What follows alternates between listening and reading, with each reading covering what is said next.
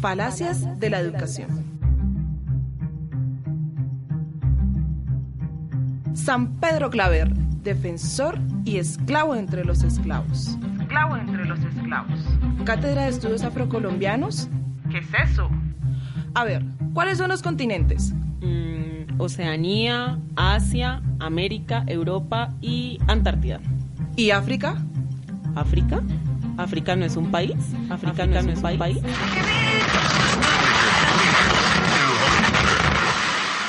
Atrévete a desmentir todo esto y mucho más aquí, en África en la Escuela, donde trazaremos huellas que nos permitan vislumbrar cuáles son las Áfricas que navegan por las escuelas del país.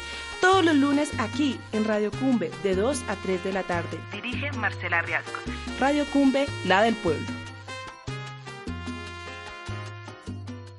Muy buenas tardes, cumberos y cumberas. Bienvenido a este primer programa de La escuela, este que será un espacio de interlocución en donde construiremos, deconstruiremos también e indagaremos alrededor de cuáles son las diferentes Áfricas que se enseñan en la escuela.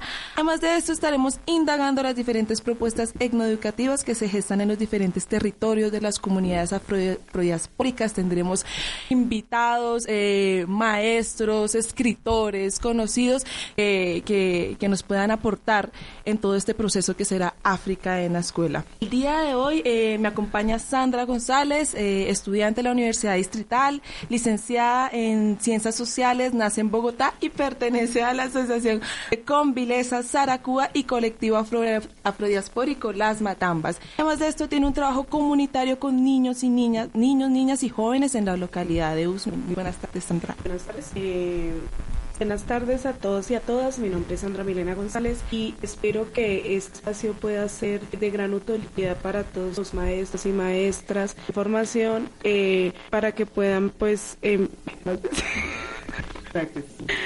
eh, para que puedan estar eh, y poder avanzar como en este estos nuevos retos que le espera a la escuela, a la educación colombiana y Muchas gracias, Sandra.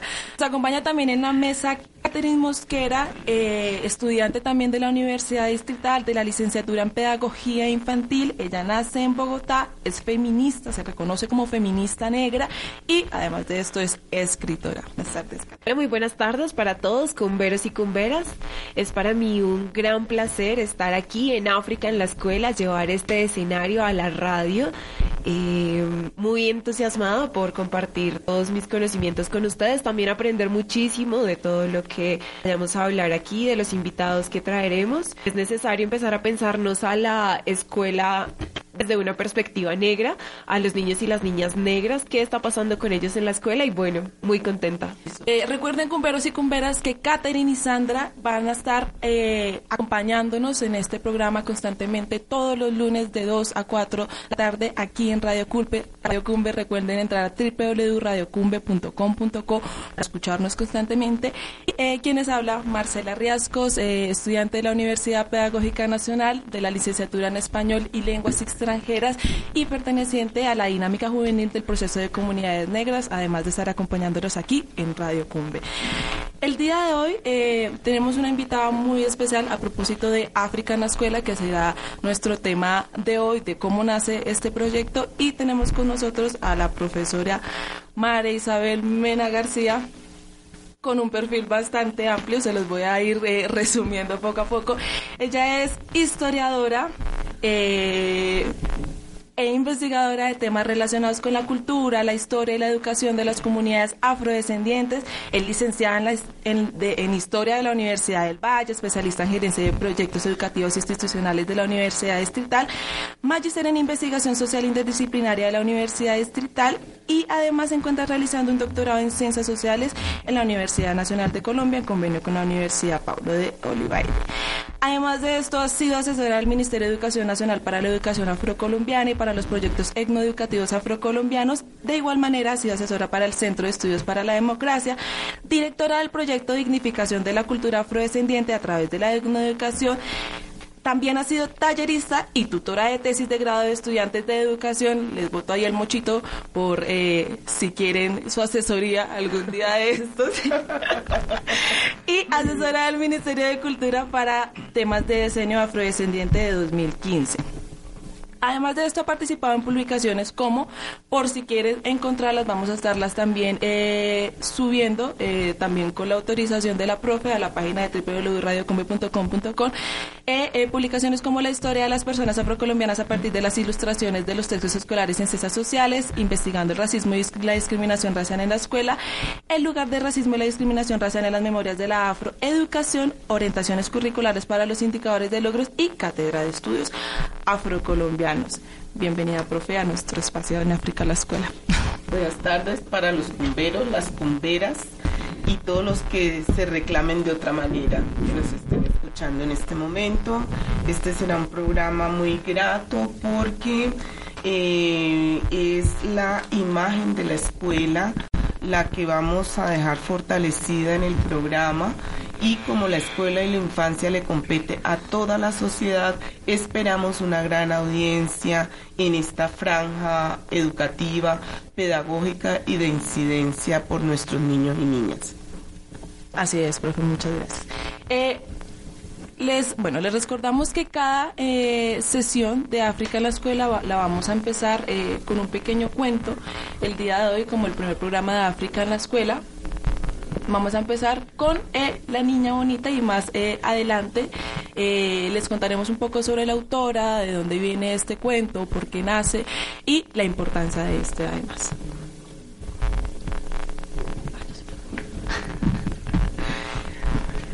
Había una vez una niña bonita, bien bonita. Tenía los ojos como dos aceitunas negras, lisas y muy brillantes. Su cabello era rizado y negro, muy negro, como hecho de finas hebras de la noche. Su piel era oscura y lustrosa, más suave que la piel de la pantera cuando juega en la lluvia. A su mamá le encantaba y a veces le hacía unas trencitas todas adornadas con cintas de colores, y la niña bonita terminaba pareciendo una princesa de las tierras de África o una del reino de la luna. Al lado de la casa de la niña bonita vivía un conejito blanco, de orejas color rosa, ojos muy rojos y hocico tembloroso. El conejo pensaba que la niña era la persona más linda que había visto en toda su vida y decía, Cuando yo me case, quiero tener una hija negrita y bonita, tan linda como ella. por eso un día fue a donde la niña y le preguntó, ¿Cuál es tu secreto para ser tan negrita? La niña bonita no sabía, pero inventó. Ah, em, seguro debe ser que de chiquita me cayó encima un frasco de tinta negra. El conejo fue a buscar un frasco de tinta negra. Se lo echó encima y se puso negro. Y muy contento, pero cayó un aguacero que le lavó toda la negrura y el conejo quedó blanco otra vez. Entonces regresó donde la niña y le preguntó. ¿Cuál es, niña bonita? ¿Cuál es tu secreto para ser tan negrita? La niña no sabía, pero inventó. Eh, seguro debe ser que de chiquita tomé mucho, pero mucho café negro. El conejo fue a su casa, tomó tanto café que perdió el sueño y pasó toda la noche haciendo pipí, pero no se puso nada negro. Regresó entonces a donde la niña y le preguntó otra vez. Niña bonita, niña bonita, ¿cuál es tu secreto para ser tan negrita? La niña no sabía, pero inventó. Mm, debe ser que de chiquita comí muchas, pero muchas uvas negras. El conejo fue a buscar una cesta de uvas negras y comió. Y comió hasta quedar atiborrada de uvas, tanto que casi no podía moverse. Le dolía la barriga y pasó toda la noche haciendo popó, pero no se puso nada negro. Cuando se mejoró, regresaban de la niña y le preguntó una vez más. Niña bonita, niña bonita, ¿cuál es tu secreto para ser tan negrita? Eh, La niña no, y ya iba a ponerse a inventar algo de unos frijoles negros, cuando su madre, que era una mulata linda y risueña, dijo.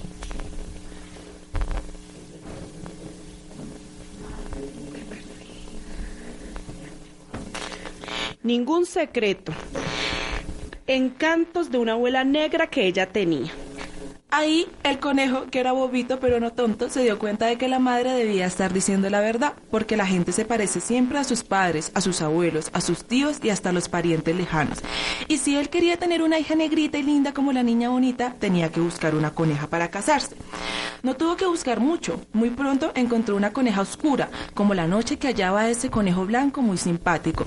Se enamoraron, se casaron y tuvieron un montón de hijos, porque cuando los conejos se ponen a tener hijos, no paran más. Tuvieron conejitas para todos los gustos, blancos, bien blancos, blancos medio grises, blancos manchados de negro, negros manchados de blanco y hasta una conejita negra, bien negrita. Y la niña bonita fue la madrina de la conejita negra. Cuando la conejita salía a pasar siempre había alguien que le preguntaba. Conejita negrita, ¿cuál es tu secreto para ser tan bonita? Y ella respondía. Ningún secreto, encantos de mi madre que ahora son míos. Bien.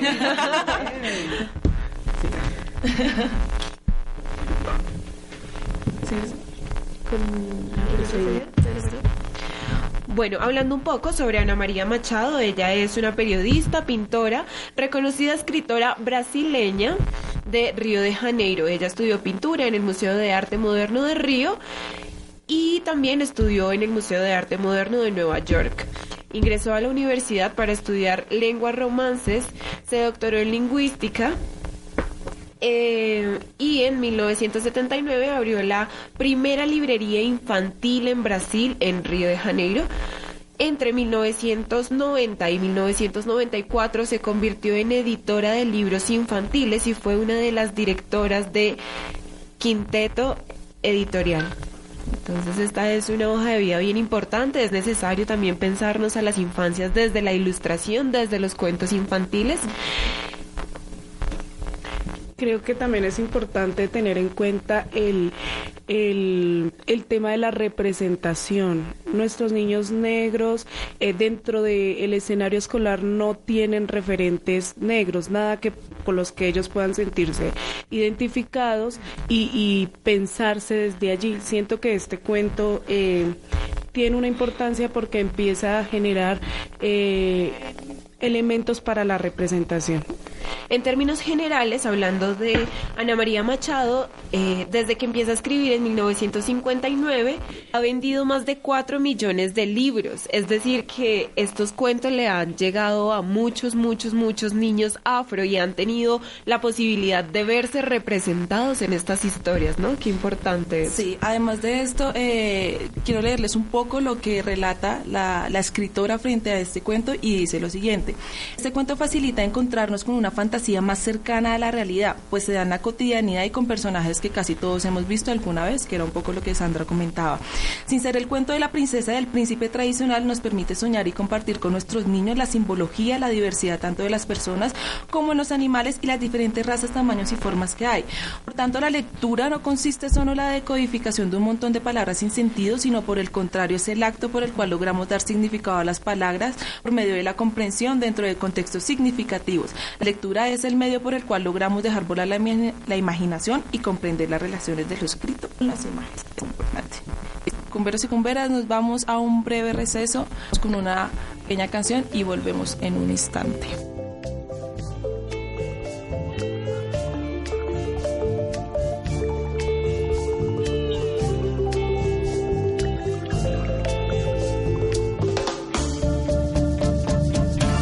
Pusieron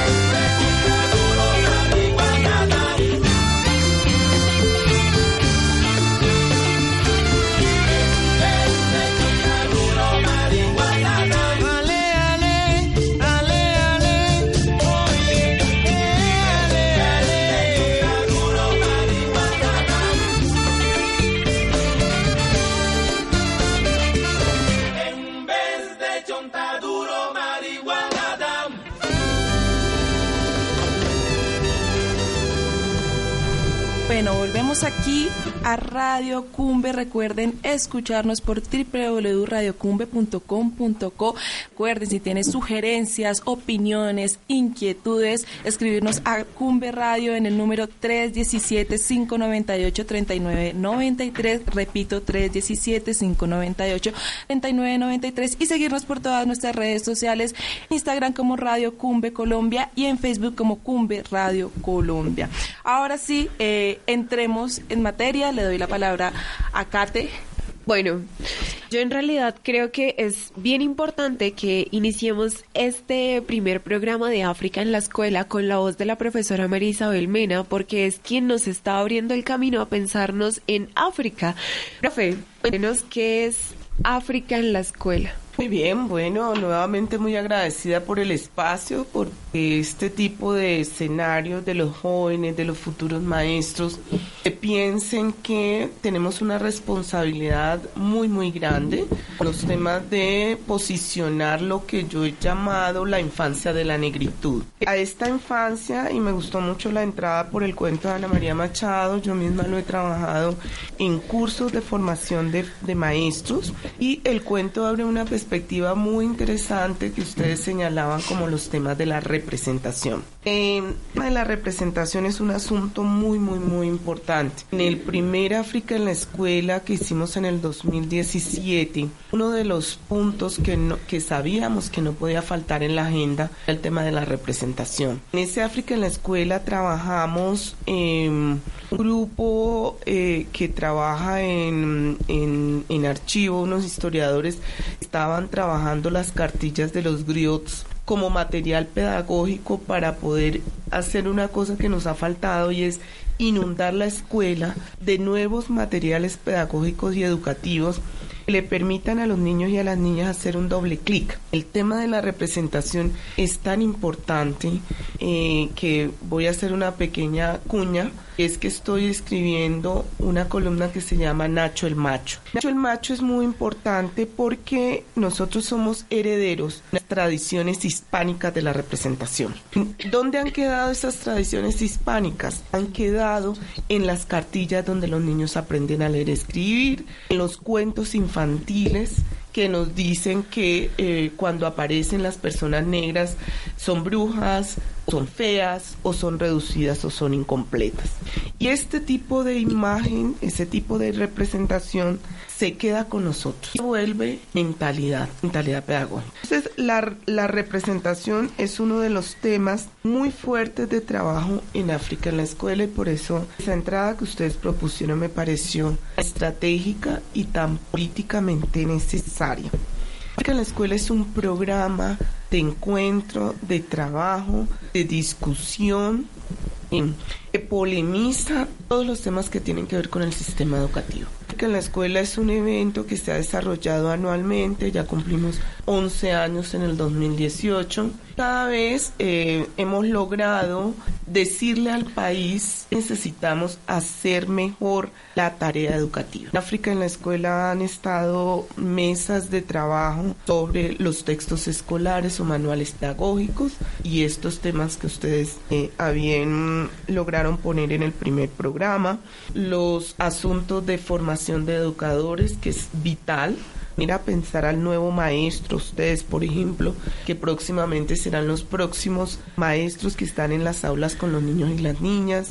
Tenido mesa preguntándose por el programa, tiene que ver con el territorio y la escuela. Cómo el territorio le habla hoy al sistema educativo como un indicador de fracaso del sistema educativo colombiano tiene que ser que los niños no amen su territorio. Los niños salen de la educación básica, de la educación media, de sus programas de bachillerato queriendo salir de su zona territorial. Allí el sistema educativo está fracasando. Entonces todo esto no lo hemos podido decir de una manera eh, importante y de una manera profunda en el evento de África en la escuela.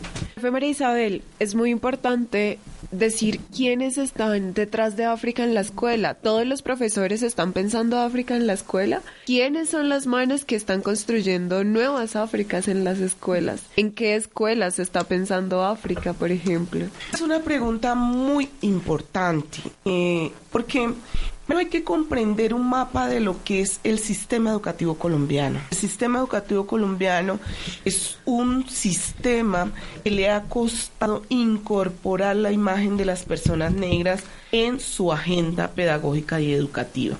Cuando uno entiende por qué, por ejemplo, los textos escolares nos vienen de España y de la matriz hispana eh, eh, de, de, de Europa, pero principalmente de España, uno comprende por qué el éxito de una cartilla como Nacho lee. El gran Nacho eh, lee en el computador, que calcula, que lee, que escribe. Ese gran Nacho es un macho blanco. ¿sí? Con ese eh, emblema de la blanquitud hemos tenido que aprender a leer y escribir.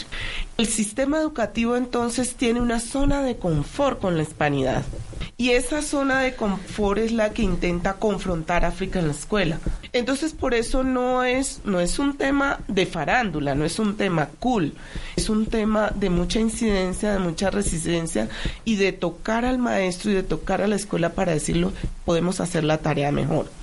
Lo que hace África en la escuela es tocar instituciones educativas. Eh, yo me encuentro con muchas personas a lo largo y ancho del país han estado África en la escuela y uno encuentra básicamente tres o cuatro tendencias. Gente que nos sigue acompañando, estamos hablando de Red del Iguá, estamos hablando del Centro de Memorias Técnicas, estamos hablando de CADEAFRO, estamos hablando de universidades como la Gran Colombia, como la Universidad Pedagógica, que son instantes que se han conectado con África en la escuela y luego regresan a toda su tradición, a hacer, digamos, lo que históricamente han hecho. Entonces, hoy uno no podría decir de una manera genérica la universidad pedagógica, por ejemplo, o que la universidad distrital, por ejemplo, ya están involucradas en esto que llamamos las Áfricas posibles. Eso no se podría generalizar de esa manera, porque eso tiene que ver con epicentros de saberes que de alguna manera eh, las universidades dejen o exponen. Entonces, yo diría que una vez que tengamos un programa de estudios africanos anclados en universidades como la pedagógica, como la distrital, en casi todas las universidades en Colombia, ese día podemos darnos un parte positivo de África en la escuela. Mientras tanto, esto es un sueño, es una movilización eh, que hemos perseguido durante mucho tiempo que cada vez es mejor, eh, también tenemos que decirlo, porque la lucha de África en la escuela es la lucha contra el racismo en la escuela. Y eso no nos lo van a ceder fácilmente. Las epistemologías que bordean la academia y la intelectualidad en un país como este. Profe María Isabel, dos preguntas muy puntuales. La primera, ¿cuál es la relación que tiene África en la escuela con la Cátedra de Estudios Afrocolombianos? Hablando de la implementación en las universidades como con los programas de licenciaturas específicamente. La segunda pregunta es, África en la escuela, ¿cómo se relaciona con los niños y con las escuelas mestizas? Ahora que lo menciona, profe. ¿África en la escuela solo puede ser dirigida a niños negros? ¿O cómo debe ser entendida África en la escuela? Porque creo que hay que precisar esas cosas. Perfecto. La relación de África en la escuela con la cátedra es una relación simbiótica, es decir, no en este país difícilmente podríamos hablar de África en la escuela sin la presencia y sin la emergencia de la cátedra de estudios afrocolombianos. Creo que el sistema educativo tiene tanta deuda con la población negra especialmente que ha privado a los escolares, a los niños escolarizados de contar con la información pertinente a África como continente y a sus pobladores. Por eso es que eh, nos sentamos con un grupo de personas a pensarnos un escenario que nos permitiera discutir eso desde la autonomía de la sociedad civil.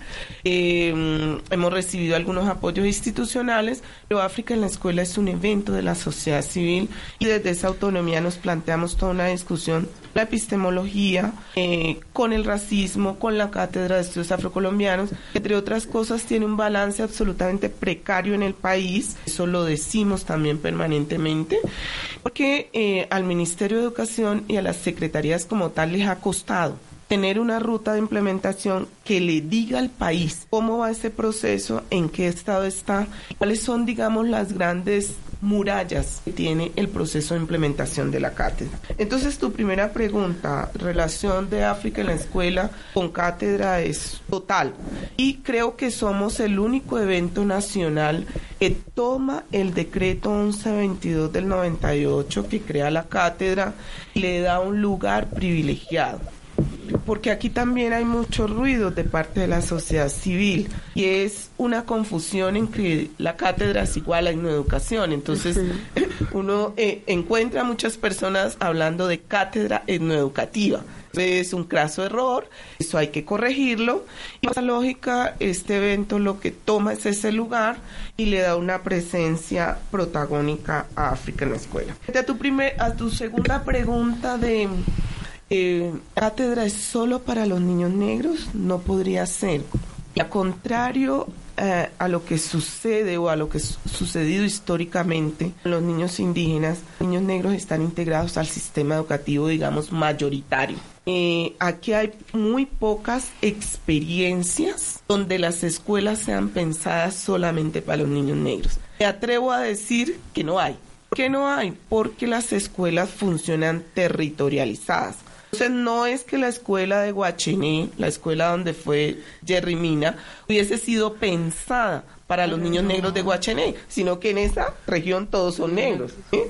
¿Por qué digo que no existen esas experiencias que en los Estados Unidos se llaman escuelas africanistas? Porque nosotros tenemos otra historia racial, historia distinta. Entonces, aquí no podríamos decir que la cátedra tiene un usuario específico, pero lo que sí necesitamos decir todo el tiempo es que la cátedra puede fungir como una herramienta psicoemocional que le permite a los niños negros cosas, encontrar su identidad como descendientes de África, de sus pobladores, fortalecer su orgullo étnico. Eso sí tiene que hacer la cátedra por nosotros, de tal suerte que uno no tendría por qué encontrar experiencias de cátedra que sean racistas, ¿sí? O sea, eh, eh, miren todo lo complejo y todo lo que hay en el escenario por discutir. Por favor, hace poco fui invitada a un evento y había una experiencia de primera infancia muy bonita. Y la experiencia de cátedra, cuando yo la vi, dije, no, aquí hay algo raro. Y lo raro es que me encuentro con unas camisetas pintadas con todo el blackface que nos podamos imaginar. Entonces, fíjense ustedes cómo la educación como cátedra y la relación con un evento como África en la escuela tienen que ser muy cuidadosos, porque aquí está en juego toda la identidad de la población negra, su sentido de manada, su sentido de comunidad, también el individuo negro. De ese, la escuela blanca no se ha podido ocupar. Entonces, eh, hay, hay, una relación absolutamente estrecha eh, que tiene que contrarrestar, que tiene que generar nuevos cauces de percepción, construir en los maestros una nueva mentalidad de combate al racismo escolar. Muchas, muchas gracias, profe. Igual creo que esto es también para que empecemos a pensarnos cómo asumimos el Día de la Afrocolombianidad, la Semana de la Afrocolombianidad, ¿no? Entonces cogemos a los niños negros y los carnavalizamos. ¿Qué es lo que estamos entendiendo como África en la escuela? ¿Qué es lo que estamos entendiendo como la negritud en la escuela? Entonces ahora nos vamos con una pausa musical y ya volvemos. Colombia debe de tener presente que la tierra la hizo Dios y eso es para toda la gente. Y eso sí es así, y eso sí es así, y eso sí es así, y eso sí es así. El gobierno de Colombia debe de tener presente que la tierra la hizo Dios y eso es para toda la gente. Y eso sí es así, y eso sí es así, y eso sí es así, y eso sí es así. Si el gobierno nos ampara brindándonos protección y porque se han demorado en darnos titulación. Y eso sí es así, y eso sí es así, y eso sí es así, y eso sí es así. Si el gobierno nos ampara brindándonos protección y porque se han demorado en darnos titulación. Y eso sí es así, y eso sí es así, y eso sí es así, y eso sí es así. El gobierno de Colombia debe de tener presente que la tierra la hizo Dios y eso es para toda la gente. Y eso sí es así, y eso sí es así, eso sí es así. eso sí es así. Debe de tener en cuenta que en San Juan hay mucha infancia, sin la tierra nadie vive y vivir es una gracia. Eso sí es así, eso sí es así, eso sí es así, eso sí es así. Debe de tener en cuenta que en San Juan hay mucha infancia, sin la tierra nadie vive y vivir es una gracia. Y eso sí es así, eso sí es así, eso sí es así, eso sí es así. El gobierno de Colombia debe de tener presente que la tierra la hizo Dios y eso es para toda la gente. Y eso sí es así, eso sí es así, eso sí es así, eso sí es así. El gobierno de Colombia debe de tener presente que la tierra la hizo Dios eso es para toda la gente. Y eso sí es así, eso sí es así, y eso sí es así, eso sí es así. Cabecera, Malaguita y Cuellar también está para poder rescatar la tierra donde sembrar. Eso sí es así, eso sí es así, y eso sí es así, eso sí es así. Cabecera, Malaguita y Cuellar también está para poder rescatar la tierra donde sembrar. Y eso sí es así, eso sí es así, eso sí es así, eso sí es así. El gobierno de Colombia debe de tener presente que la tierra la hizo Dios y eso es para toda la gente. Y eso sí es así, y eso sí es así, y eso sí es así, y eso sí es así. El gobierno de Colombia debe de tener presente que la tierra la hizo Dios y eso es para toda la gente. Y eso sí es así, y eso sí es así, y eso sí es así, y eso sí es así. La justicia es un derecho que debemos practicar y eso es lo que necesita la gente de mi San Juan. Y eso sí es así, y eso sí es así, y eso sí es así, y eso sí es así. La justicia es un derecho que debemos practicar y eso es lo que necesita la gente de mi San Juan. Y eso sí es así, y eso sí es así, y eso sí es así, y eso sí es así. El gobierno de Colombia debe de tener presente que la tierra la hizo Dios y eso es para toda la gente. Y eso sí es así, y eso sí es así, y eso sí es así, y eso sí es así. El gobierno de Colombia debe de tener presente que la tierra la hizo Dios eso es para toda la gente. Y eso sí es así, y eso sí es así, y eso sí es así, y eso sí es así. Y eso sí es así, y eso sí es así, y eso sí es así, y eso sí es así, y eso sí es así, Ya vamos a continuar con el segundo tema. Y algo que se me ha venido pues a la mente em, con todos con todas las discusiones que hemos dado hasta este momento y es que si África en la escuela se sitúa como un programa que tiende a, pensarse em, formas de educarnos en relación a, la problemática racial que vive nuestro país y la experiencia que usted nos contaba ahorita de, de el jardín, si era un jardín, que llegó y vio a la profesora haciendo las cosas como son, ¿cierto? Entonces siento que la sociedad colombiana no ha querido pensarse las problemáticas raciales que tenemos. Si nosotros como maestros no nos empezamos a pensar esas problemáticas raciales, creo que todos vamos a caer. Eh, en ese riesgo de, creer que tenemos una buena intención porque entonces como estamos reconociendo los niños negros que asisten al escenario escolar, ¿sí? Yo sé que es, es difícil, la problemática racial es bastante compleja, pero desde mi propia experiencia también me lo, me lo cuestiono. ¿Hasta qué momento este tipo de iniciativas puede servir sin pensarse de fondo racismo?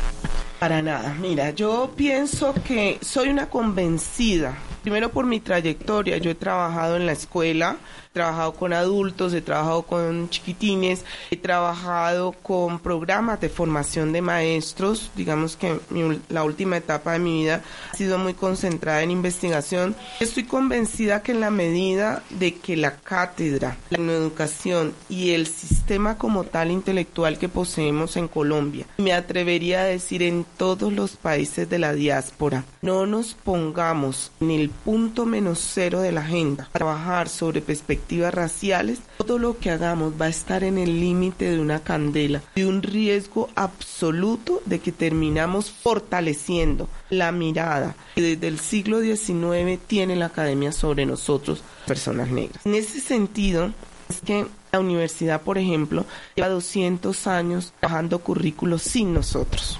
Entonces, cuando le hacemos el llamado desde África en la escuela, como es una operación que implica recursos, que implica, planteémonos el siguiente escenario.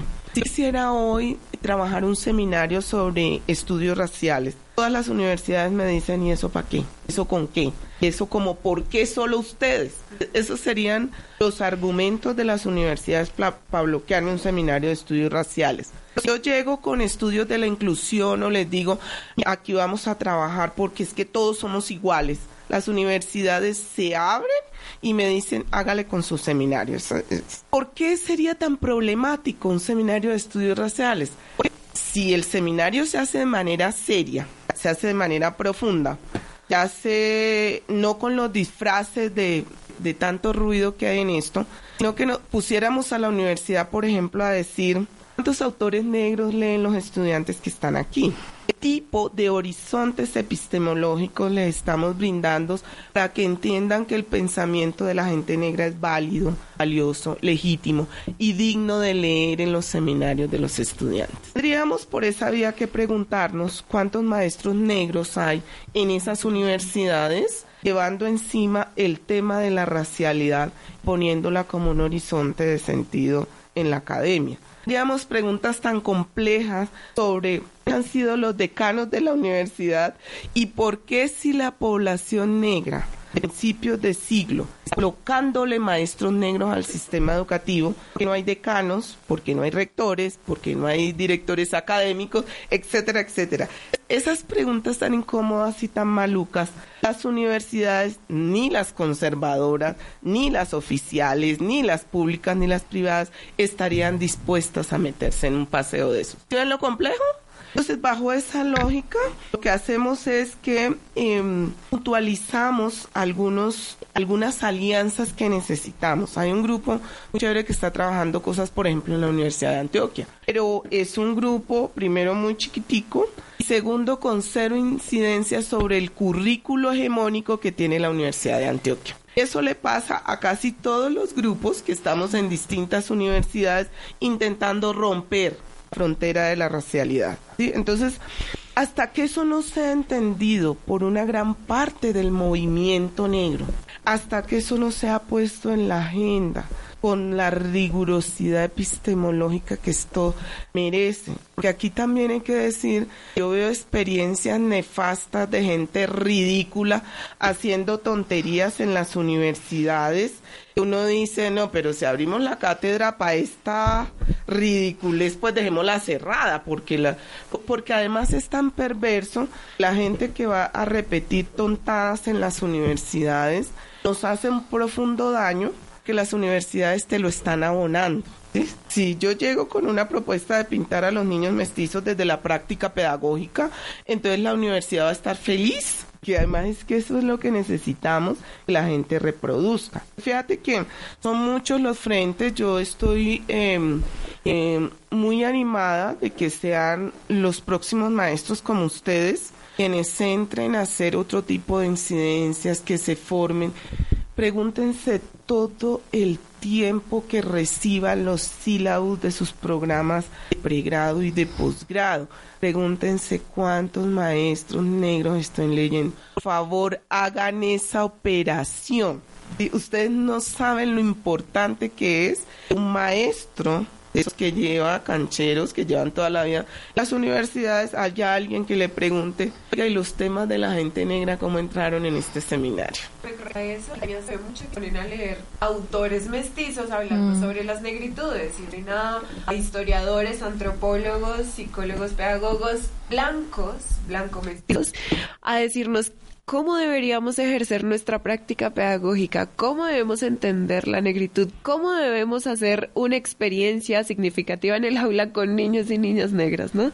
Entonces esas son como las las paradojas, las ironías de, de, la academia, ¿no? Entonces, cómo es de importante que nosotros también nos paremos a escribir, que no solamente eh, realicemos estas experiencias en el aula, sino que también las sistematicemos, porque muchas de estas buenas experiencias se quedan en el aire. No continuidad el segundo tema, eh, otra cosa yo, yo quisiera decir lo siguiente también para que planteemos un principio de realidad. La academia lleva funcionando como funciona 200 años. Nosotros de la noche a la mañana no vamos a rapar los contenidos y vamos a poner los nuestros. Digamos, esta no es una operación de dos días, esto es un proyecto a largo plazo porque entre otras necesita una nueva cochada de maestros, de profesores universitarios, profesores en pregrado y en la básica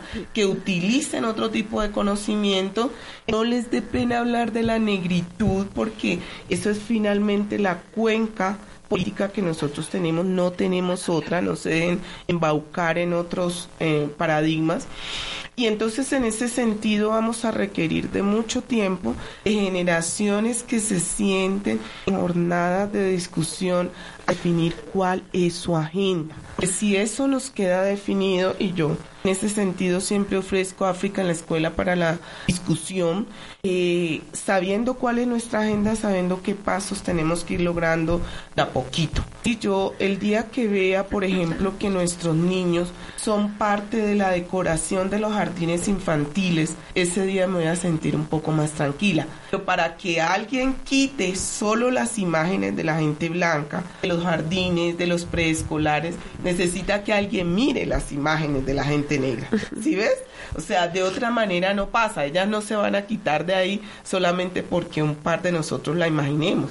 Tienen que haber colectivos interesados en quitar esas imágenes, en mezclarlas, en diversificarlas y en algunos casos eliminarlas. Todo eso va a tener que estar con los temas de representación, de las ilustraciones, de los grafos que acompañan lo que nosotros somos, lo que nosotros queremos decir. Y bueno, hablando del tema que se mencionó, yo quisiera escuchar a la profe el tema de la negritud, como estamos asumiendo nosotros.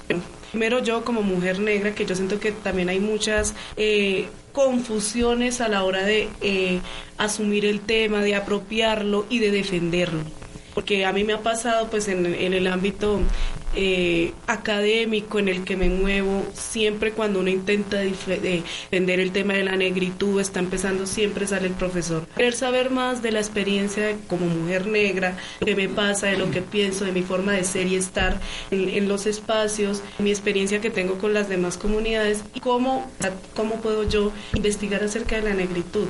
Y siendo evaluada también por, por docentes que no tienen ni idea ¿Qué pasa con el tema de la negritud? Yo siento que hemos estado avanzando, pero también ah, es una pelea eterna con lo que uno mismo es, con, con lo que uno mismo se deconstruye.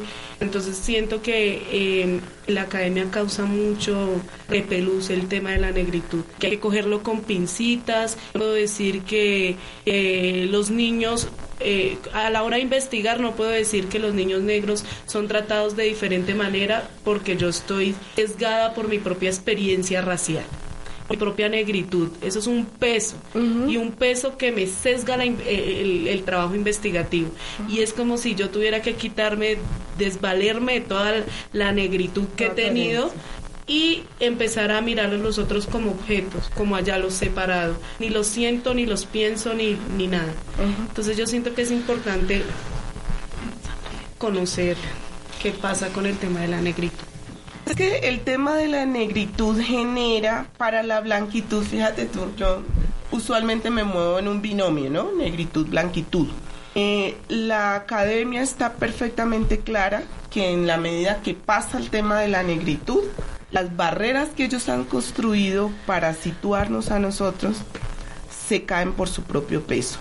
Los maestros, cuidando sus currículos, cuidando todo lo que ellos han hecho, no van a permitir fácilmente que estos temas penetren. Lo más fácil va a ser decirle a un estudiante, ¿usted por qué se va a interesar por conocer la historia de África? Mire lo que yo le brindo. ¿Sí? y lo que yo le brindo pues es lo que ha llamado la eh, blanquitud su historia universal. ¿Qué va a hacer la blanquitud con todo lo que ha construido? Lo va a cuidar ¿cierto? Y lo va a cuidar de tal manera que lo va a convertir en libro, en proyecto pedagógico, en sílabus, en seminarios, en cursos de profundización, en cátedras. Cuando tú miras un currículo de una universidad, la que sea, el ejercicio que está allí es el ejercicio de la política del cuidado de la blanquitud. Entonces, eso se va a cuidar porque eso es lo que hace importante que la universidad te entregue ese saber. ¿Sí? Afortunadamente hoy tenemos unas herramientas y lo digo por mi propia experiencia, eh, porque eh, cuando yo entro a la Paulo de Olavide lo primero que dije, no, yo voy a hablar de mi historia, yo no voy a hablar de la historia de España, ni la de Europa, ni de lo lindo que ha sido Sevilla, pues con la trata y con... No, yo no voy a hablar nada de eso. Yo voy a hablar de lo mío de un sujeto, de una mujer negra que tiene su propia voz. Eh, en la medida que yo iba hablando en ese comité de, admisiones, em, esta gente se iba coloreando, coloreando, coloreando. Sí, esa fue una experiencia muy interesante porque me vieron firme, porque me vieron acaudalada además, es decir, yo voy a hablar de tú a tú, es un ejercicio un poco distinto para ustedes como estudiantes sobre todo en el pregrado. Yo creo que en la medida que ustedes se meten en el movimiento, desde ahí es que tienen una poderosa herramienta para instalar los temas a pesar de que a estos maestros se incomoden y les parezca que eso es maluco y como innecesario. No se dejen bajar de ahí. Nuestros temas tenemos que cuidarlos nosotros mismos. Nuestros temas tenemos que empoderarlos desde aquí.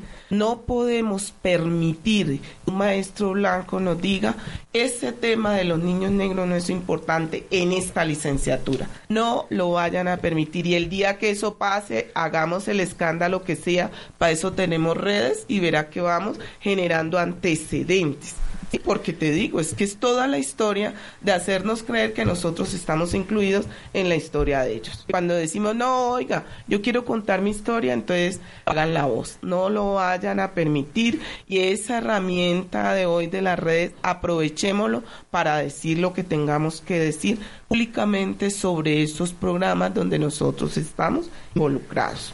Mm, aprovechemos que a ellos les encanta a esta blanquitud que está en las universidades. Hablando de nosotros, les encanta hablar del sujeto narrativo. Dios mío, no hay profesor universitario que no hable del sujeto, que narra, el sujeto que tiene su propia voz. Pero ellos quieren seguir hablando de ese sujeto. Entonces, ahí hay una puerta de entrada para aprovechar y decir, sí, pero este sujeto quiere hablar por sí mismo. Este sujeto quiere contar la historia a partir de su propia experiencia racial. Entonces, como usted no la tiene, porque fíjate cómo, es de, interesante esto, como usted no la tiene, profe, yo voy a hablar viva voz. Hablar desde mi carne, desde mi matriz, desde mi pelo. ¿Cómo les incomoda esto? Se sienten apocados, ¿sí? Y yo cada vez lo estoy haciendo con mayor fuerza. Ya yo tengo otro recorrido histórico, otra experticia también. Y a los, los intelectuales les hablo de tú a tú Em, en la organización y en el movimiento también estoy hablando desde otro nivel. Eh, eh, y creo que estas herramientas también les sirven a ustedes para empoderarlas. Mi propia narrativa como mujer, como mujer negra, desde mi propia historia, desde mi pelo, desde lo que me pasa cotidianamente en la calle, no lo padece usted sino yo. Aprovechen eso. No. de acuerdo.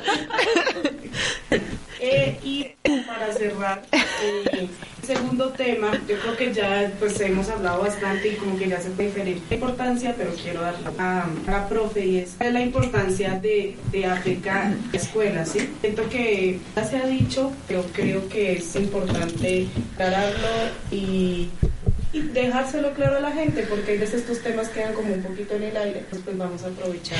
Otra cosa chiquita ahí es como empezar a nombrar las cosas por su nombre, ¿no? Porque siempre desde la academia se suele eh, minorizar el trabajo y los saberes que tenemos los, los pueblos negros, así ellos también buscan que no llamemos racismo a lo que es racismo, sino que nos metamos dentro de la inclusión, dentro de la discriminación, la identidad, pero hay que llamar los temas raciales como son.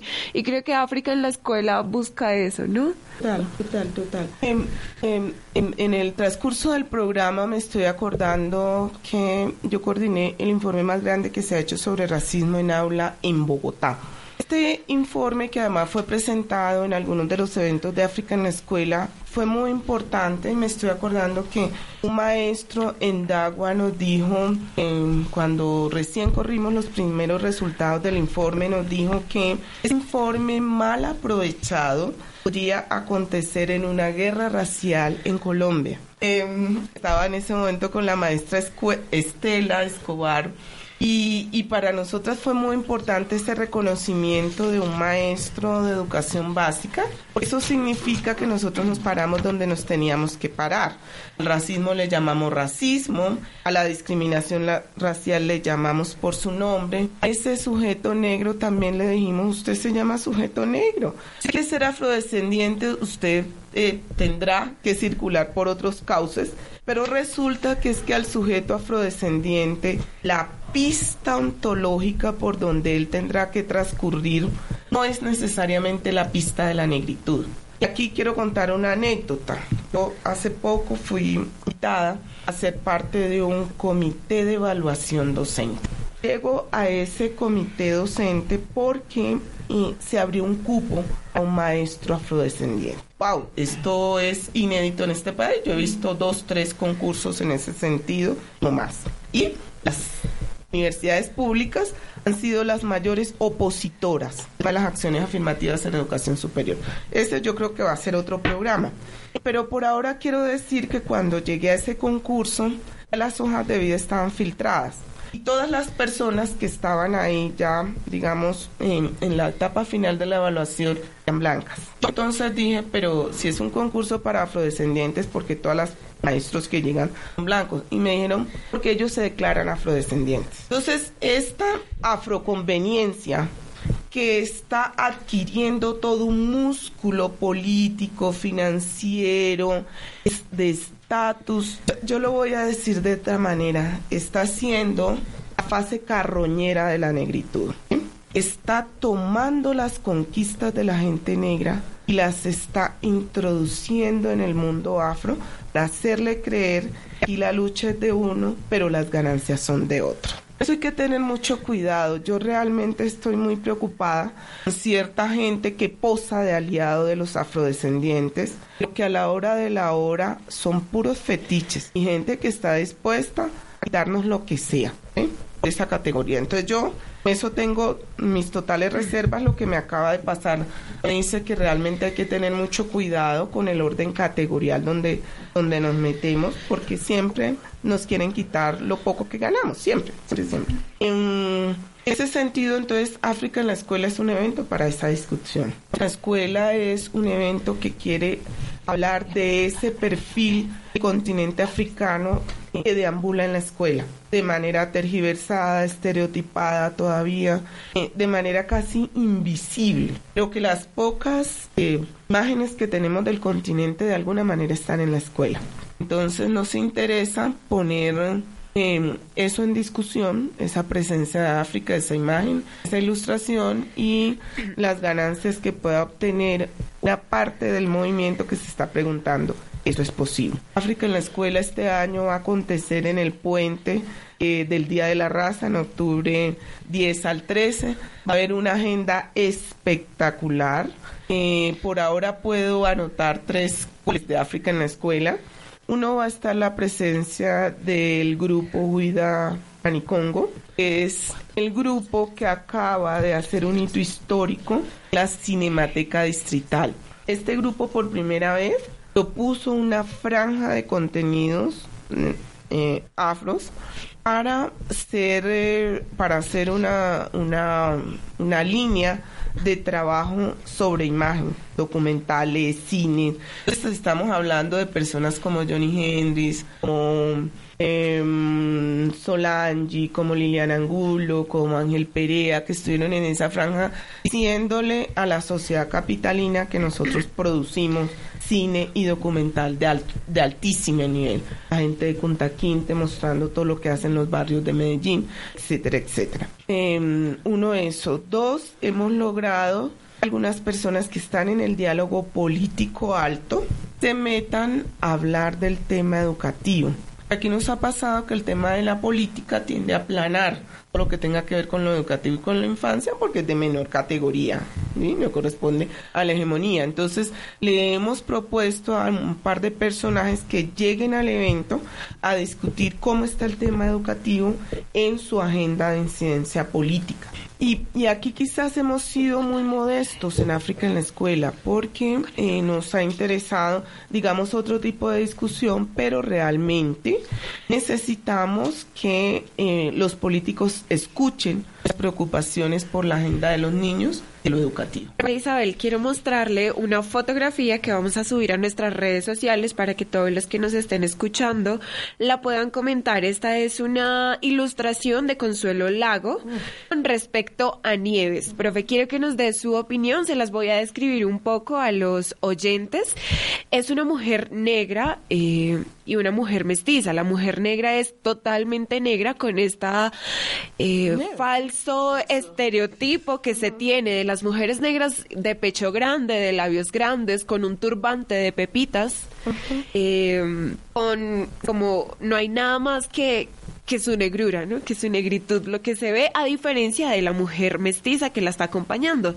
La imagen, eh, las dos chicas están sentadas en una mesa como teniendo una conversación y dice, somos colombianas, ni eurocolombianas ni afrocolombianas. Vos y yo somos colombianas. Profe, se la voy a mostrar para que usted nos dé su opinión con respecto a todo esto de la representación, ¿no? ¿Cómo es de importante esto? Ese es el tema de temas. Pienso que así como nos movilizamos en torno al tema del soldado Micolta, esa dramática representación de Sábado Felices, pautaba momentos tan importantes como un sábado, 8 de la noche, todo el mundo está en su casa. La única socialización que tiene el ciudadano colombiano promedio, pues es prender el canal y ver a Sábado Felices haciendo todas sus fechorías con la gente negra. En ese sentido, yo creo que así como nos movilizamos frente al tema del soldado Micolta, hoy hay que emprender toda una campaña por la eliminación de la negra Nieves. Eh, y en ese sentido quiero reconocer una eh, eh, um, entrevista extraordinaria que le hizo Liliana Angulo, la presentó justamente en el espacio de, de la Cinemateca Distrital, donde realmente la figura de Consuelo Lago, que es la autora de, Nieves, es el emblema de la blanquitud payanesa, la señora bien puesta, blanca, o ella no tuvo más oficio que algún día se le ocurrió hacer una apología a las mujeres negras. Y como es tan fácil que tú levantes el teléfono y le digas, digamos tú blanco, que tienes todas las redes en los periódicos y en los medios de comunicación, levantas el teléfono y le dices al editor del país, editor, a mí se me ha ocurrido burlarme de la gente negra, ¿a usted le parece bien? Entonces el editor que te va a decir, perfecto, hagámoslo, ¿sí? Y esa es lo que ella cuenta, a mí me gustaría que en algún momento ustedes vieran esa entrevista la compartiéramos como todas, toda esa em, manera privilegiada en la que Consuelo Lago se abroga el derecho de decir quién es la gente negra y cómo la puedo representar. A eso es que hay que torcerle el cuello con investigación, con mucho trabajo serio, con movilización, porque nos va a tocar movilizarnos, porque ya en la medida que mucha gente ha llegado a decirle no me gusta, usted me represente, ella va a enconcharse porque así actúa, eh, así actúan los patrones raciales.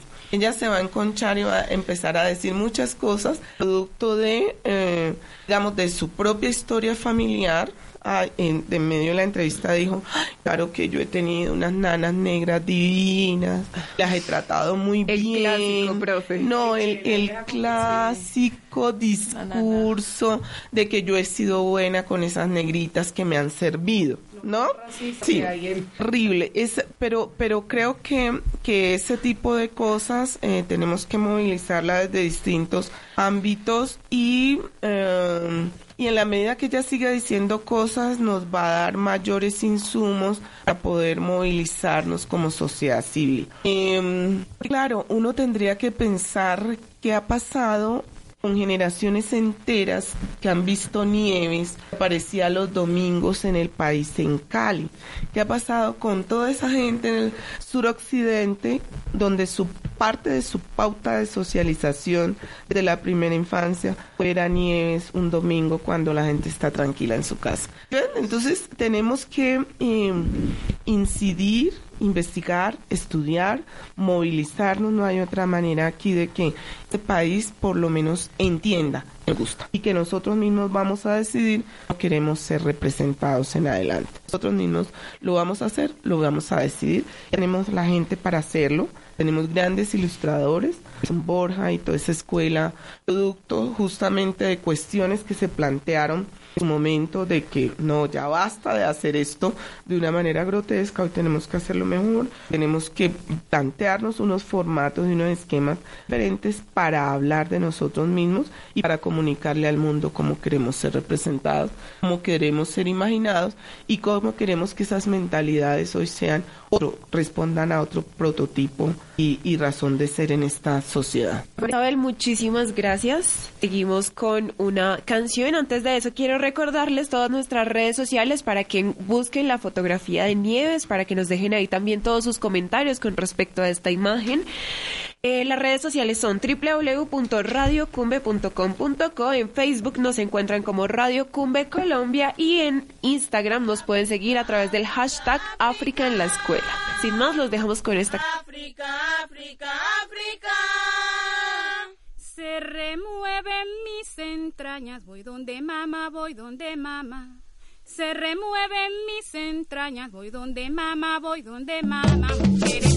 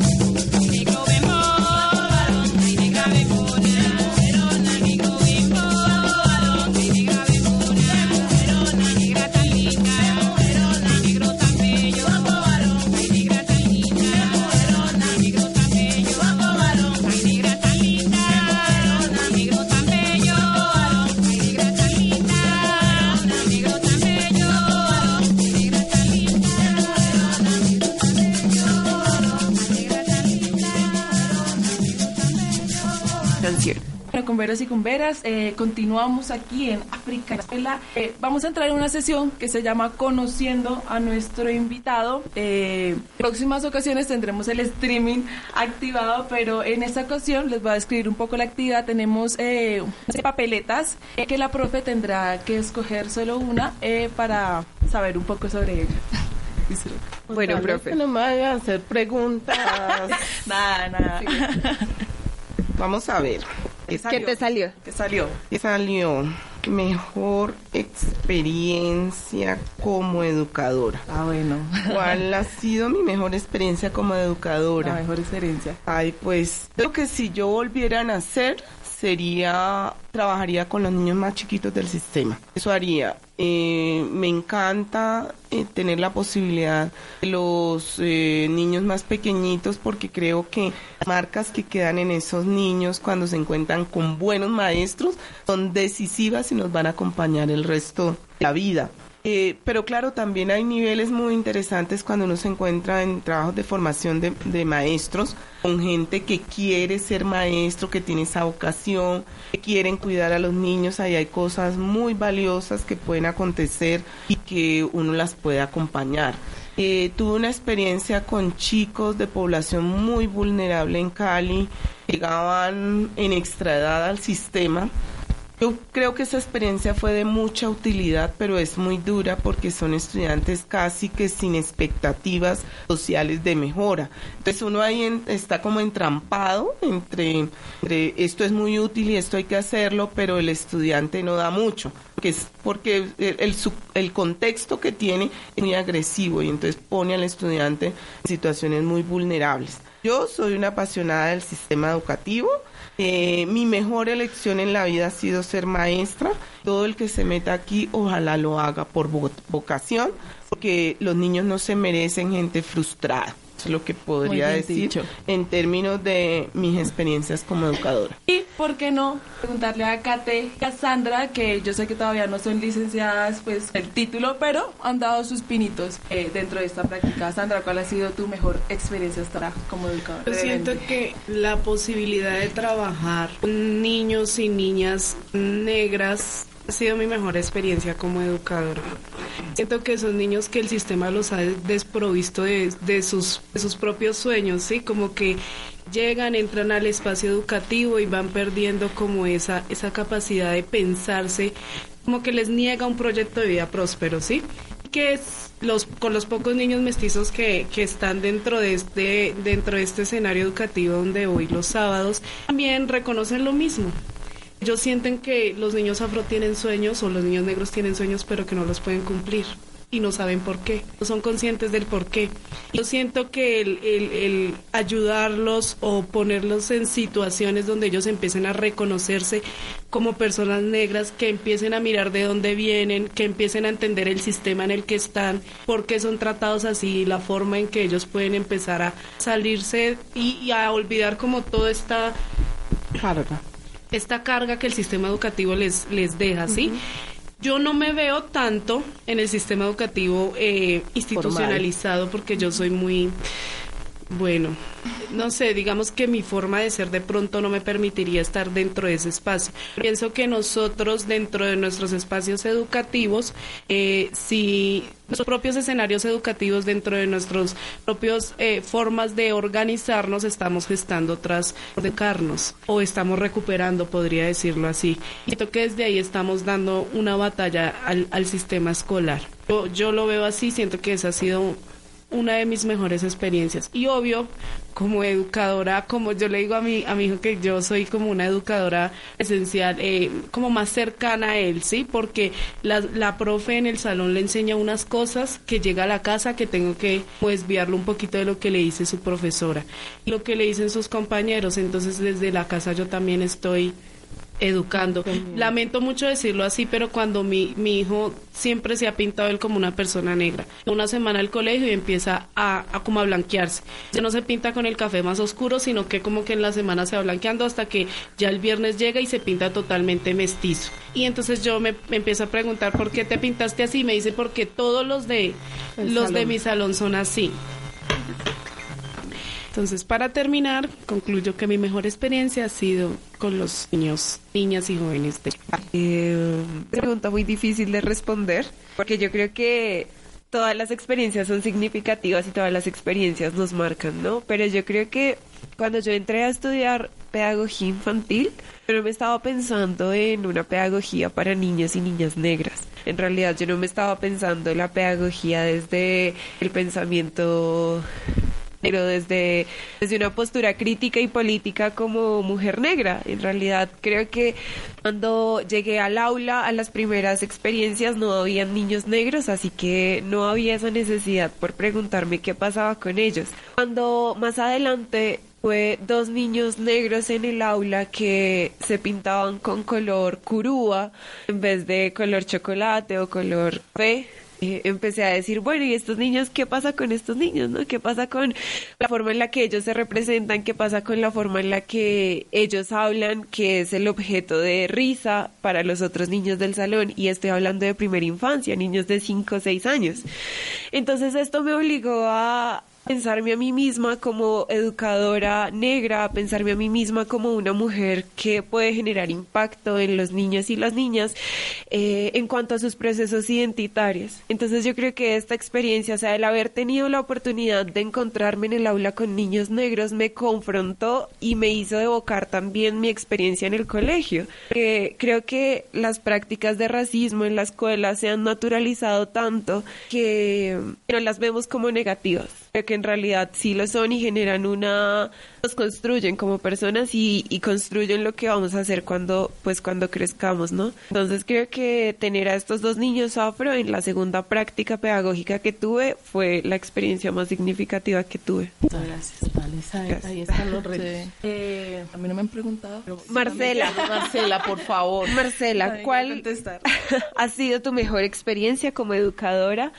desde eh, pues tu formación académica como futura docente mi primera experiencia pedagógica fue con eh, personas, personas adultas negras. Y fue hace unos tres años eh, en un proyecto con los padres combonianos en la isla eh, que trabajaba con hombres y mujeres negras que por razones raciales además y económicas no pudieron nunca terminar estudiar y terminar su bachillerato. Que fue una experiencia que me marcó mucho porque aparte eran súper agradecidas y era un proceso que abría no solamente la puerta para entrar a estudiar educación pues en la educación superior, nada más para conseguir trabajo, para mantener a sus familias en un barrio eh, o, con familias que están supuestamente destinadas a la pobreza, con mujeres que tenían entre 5 y 10 hijos que nunca habían podido continuar su proceso escolar porque aparte eran eh, mujeres cabeza, eh, de, familia. y tenían que mantener a sus hijos o que habían llegado de Buenaventura, del Chocó, de Cauca por el conflicto armado. Entonces creo que fue una experiencia que Ahí donde vale la pena ser maestro, la gente lo y por último, eh, le tengo una pregunta a la profe y es, eh, ¿qué son los retos que tienen eh, los formadores, y demás, apropiar desde sus diferentes campos de acción? Esto un poco, eh, resumiendo un poco lo que decía la profe en toda la charla, es que desde mi experiencia, voy a hablar de lo que yo he vivido dentro de la universidad pedagógica, es que una clase de literatura colombiana, donde digamos que el pensum, que el programa que propuso la, eh, la profe durante el semestre, todos eran eh, escritos colombianos, Y eh, digamos que cuando me vio, dentro de la clase a mí otra compañera negra eh, decidió incluir, eh, decidió incluir a Chango gran puta de Manuel Zapata Olivella dentro de tu currículum pero entonces era un poco lo que decía eh, la profe además de incluirlo digamos que yo obviamente me apropié del libro es que la profe eh, puso su visión, su lectura crítica del libro por encima de la que de la que yo había dado. Y entonces era un poco lo que decía la profe y es que la cátedra se da a partir de los conceptos a quién y cómo lo ve a profesor y no a partir de una formación que debería ser necesaria además de que la pedagógica se dice que es la educadora educadora. Y eh, además de eso eh, cuando pongo o cuando expongo mi, los temas negros dentro de todas las diferentes clases que tengo incomodidad dentro de mis compañeros. Esa incomodidad eh, la siento y se ve y es que es, ay, no, ya llegó, otra vez está hablar de lo negro. de lo negro, otra, pero que tienes es una complejada, todos somos iguales, los indígenas, los negros, y no es así. No es así porque la crítica también que yo hago a mis propios compañeros que suponen que también van a eh, llegar a esas escuelas, a estas universidades, a estos colegios, es que la cátedra se debe apropiar y es que ninguno sabe qué es la cátedra, es que ninguno se imagina que dentro de su salón va a tener uno, dos, tres niños negros, ¿sí? Y la gente no se está pensando eso, mis compañeros no se está pensando eso, la universidad no se está pensando eso y mucho menos los profesores. Además de eso, eh, otra crítica a partir de esta pregunta es que eh, en las tesis, que conozco varias compañeras que han tratado de hacer su tesis a partir de lo negro y es que eh, dice que la o sea, el problema de la tesis tiene que salir a partir de los problemas que haya dentro del aula. Entonces, si yo estoy estudiando licenciatura en español y lenguas extranjeras, quiero poner eh, por el lado de la literatura, quiero hacer mi tesis sobre, no sé, la literatura negra en Colombia, la voy a poder hacer porque los problemas tienen que salir a partir de lo que tengan los 30 niños blancos dentro del aula, ¿sí? ¿No? ¿Y eso para qué? ¿Y eso para qué sirve? ¿Y eso por qué si los, pro- si los niños no tienen problema frente a eso? Es un poco la pregunta de esos retos eh, que tienen esos formadores va a partir de eso. Y también preguntar si hay alianzas, eh, entonces como Africana Escuela, no sé, con universidades, con profesores, con colectivos, para pues, a ver cómo se lleva eso. Son todas las preguntas. Es una pregunta muy Preguntas compleja. por la tesis, preguntas por eh, las programaciones, digamos, semestrales que hacen los maestros en sus sus seminarios, en sus ofertas eh, universitarias, eh, preguntas sobre mm, alianzas con epicentros en universidades. Diría que, mira, el, eh, insisto que esto requiere un programa de largo plazo porque no va a ser de un día para otro que la blanquitud que está en las universidades nos ceda espacios. Eso no va a pasar de esa manera. Necesitamos gente muy comprometida en las universidades que empiece a llevar esta voz, que empiece a confrontar lo que está pasando en las universidades. En ese sentido, déjame decirle que será mucho más fácil hacer esta batalla en las universidades privadas que en las públicas. Da muchísima pena decir esto.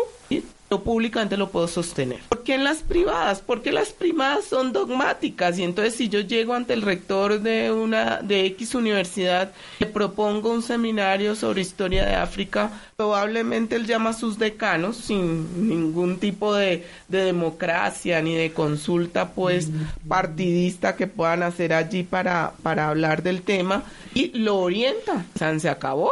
Sí, y, y me arma el espacio, no hay ningún problema.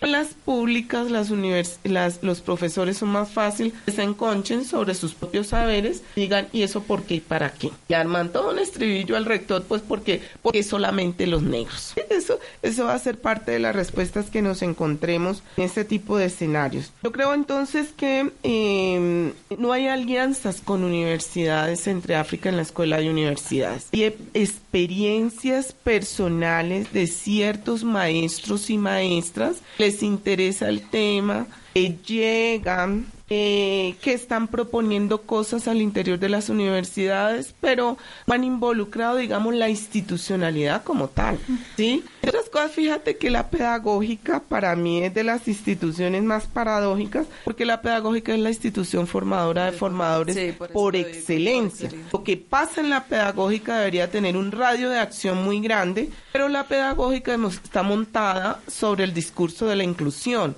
Entonces, para nosotros el discurso de la inclusión es una pérdida de tiempo, porque va a hablar de todo mundo menos de nuestros niños negros, es donde nosotros necesitamos focalizar la acción política. ¿sí? Entonces, digamos, en términos de alianzas, en este momento la peor alianza es la pedagógica. Sí. Qué, qué pena decirlo de esa manera.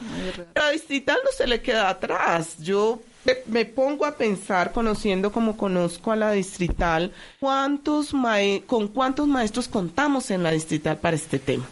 Eh, ¿Cuántos maestros de planta hay allí que nos puedan eh, anidar experiencias de África en la escuela para volverlos escenarios de conocimiento interno? ¿A dónde nos llevan esos resultados? ¿Qué respuestas tendrían? ¿Cuántos seminarios tiene la Distrital, que es la Universidad del Distrito Capital?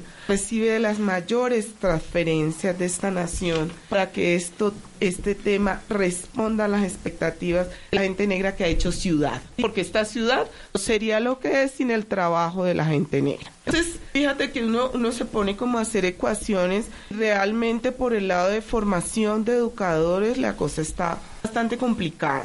Em, quiero reconocer algunas, eh, algunos mojones la misma pedagógica de una experiencia que es una pedagógica. Y han habido maestras ahí como Fanny Quiñones, como Ruby, como Estela, como Ángela, han dicho cosas. Pero que el racismo es tan implacable, apenas estas maestras medio eh, el ojo por ahí, la experiencia se cae. ¿Sí? ¿Y eso qué te indica? Que es que estamos peleando contra una estructura blanca que está entronizada en una universidad que no va a permitir que esto llegue de una manera fácil. Por eso yo creo tanto en Moore. Moore nos sentenció hace mucho, mucho tiempo. Nos dijo, ni crean que la blanquita nos va a ceder nada de manera romántica. Ni crean. Las universidades es la mejor muestra que esto no va a pasar así tan chévere como algunos piensan. Eso no, no, no tiene que ver con ahí de que los niños entiendan los colores de los otros. Pues esa es la estructura, conocimiento y en la base ontológica y epistémica de lo que somos nosotros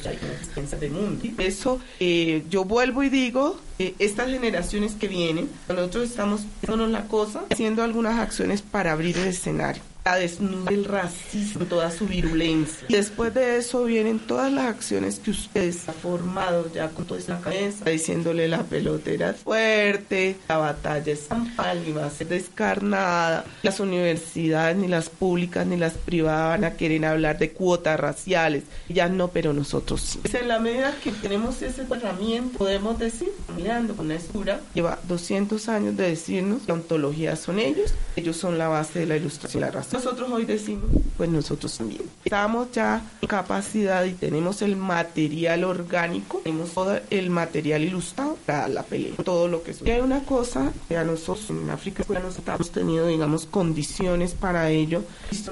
Nosotros, la medida que conocemos, la medida que conocemos autores en la medida que traemos a gente seria a nuestras zoologías, esta universidad cuando yo antepongo a Congo, por ejemplo, la filosofía y desplazo a Robespierre, allí es donde me gano una posibilidad de diálogo abierto, corporalizado Pero por eso el trabajo es tan duro para usted, porque les va a tocar leer a los africanos, les va a tocar leer a los autores negros, va a tocar decirle al profesor de allí del seminario, usted no incluyó así como te tocó a ti, a Zapata Olivella, y eso es uno de nuestros pensadores grandísimos, uno de los que que ahí, a sentir que emocionalmente hay algo que eso que ellos llaman conocimiento universal, que universal no tiene. Entonces, como todo es en paralelo, y construyendo un plan de acción interno para nosotros, con aquellos aliados que realmente que nosotros son el que viene a hablar cosas que tienen que decir sobre nosotros o nosotros. Creo que esa pregunta, es una pregunta innovadora, muy importante porque lo que, que pasa con el maestro, las personas, vamos a trabajar de la mano con ellos, con todas las estrategias que tengamos. A veces asustándolos, diciéndoles racista, yo lo voy a denunciar, enamorándolo, diciéndole, oiga, esos maestros de allá pudieron, también pueden, reduciéndolos, formándolos, los estados los que formar. El ministerio ha sido absolutamente ayecto al plan de implementación de la cátedra. Por eso. Listo, profe. Muchas gracias. Bueno, cumberos y cumberas de África en la escuela, este ha sido el fin de nuestro programa. Eh, creo que es importante eh, reflexionar y pensar que hay que empezar a construir eh, encuentros, programas de encuentros de trabajo, de diálogo y de construcción frente a este sistema educativo. Hay que poner a pensar al maestro, romper esas fronteras de racial y escalar en redes, sobre todo en colectivos, en trabajo organizado y luchar contra este racismo eh, en las escuelas.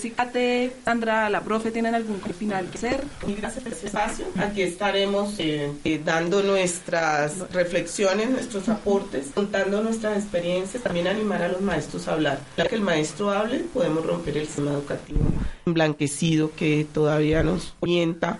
¿Qué pasó?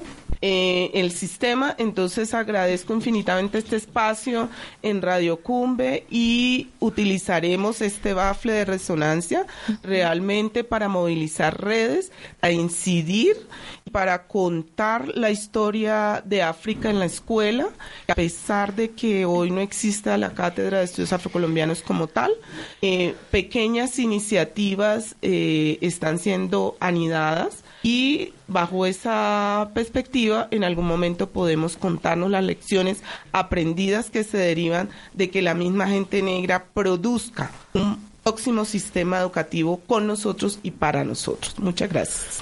Bueno, eh, no me resta más que escribir y agradecerles a todos los bomberos y bomberas que nos han en este espacio y que sigamos pues, porque pienso que también este ha sido un, un espacio de formación y que hay que seguir en el camino y que esto es una forma de seguir resistiendo y seguir luchando.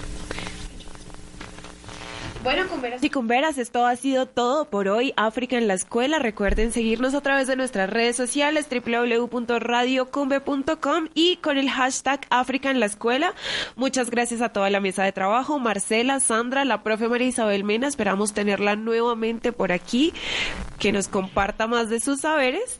Nada. Muchas, muchas gracias. Qué buen programa hoy. Gracias a ustedes. Nos vamos con una canción. Hasta luego con Veros y con Vera. Nos vemos el próximo lunes aquí en África en la escuela de 2 a 5 de la tarde. Esta es la tradición de mi región. Mi suegra con su botellón. Esta es la tradición de mi región. Mi suegra con su botellón. Por aquí pasó mi suegra con su botellón.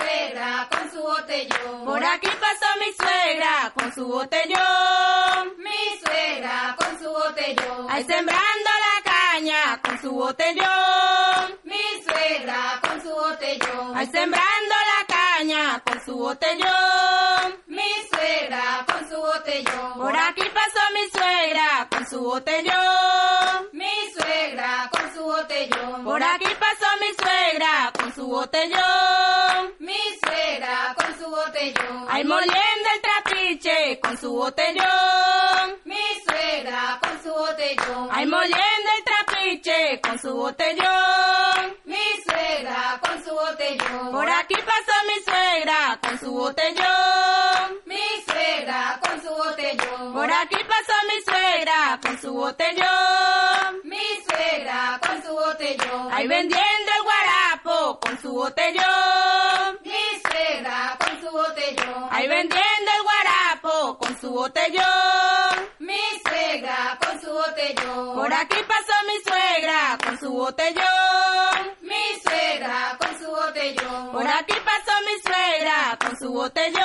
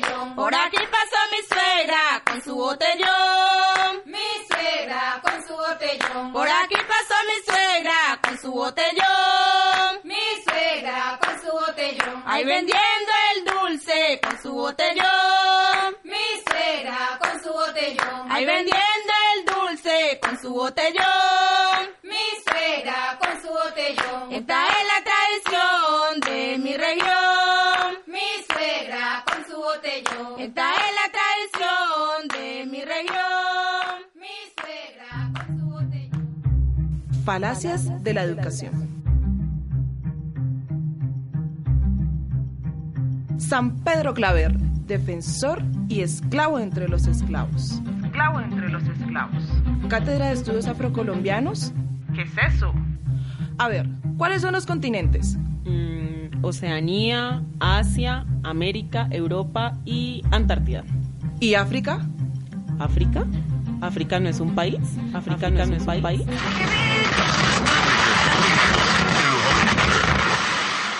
Atrévete a desmentir todo esto y mucho más aquí, en África en la Escuela, donde trazaremos huellas que nos permitan vislumbrar cuáles son las Áfricas que navegan por las escuelas del país. Todos los lunes aquí, en Radio Cumbe, de 2 a 3 de la tarde. Dirige Marcela Riascos. Radio Cumbe, la del pueblo.